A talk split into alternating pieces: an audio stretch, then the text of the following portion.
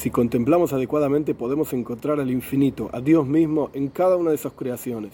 Tomemos por ejemplo la hoja de un árbol. Hay una cantidad enorme de hojas de árbol y una calidad diferente cada una de ellas, todas creadas por el infinito mismo, por Dios de la nada absoluta.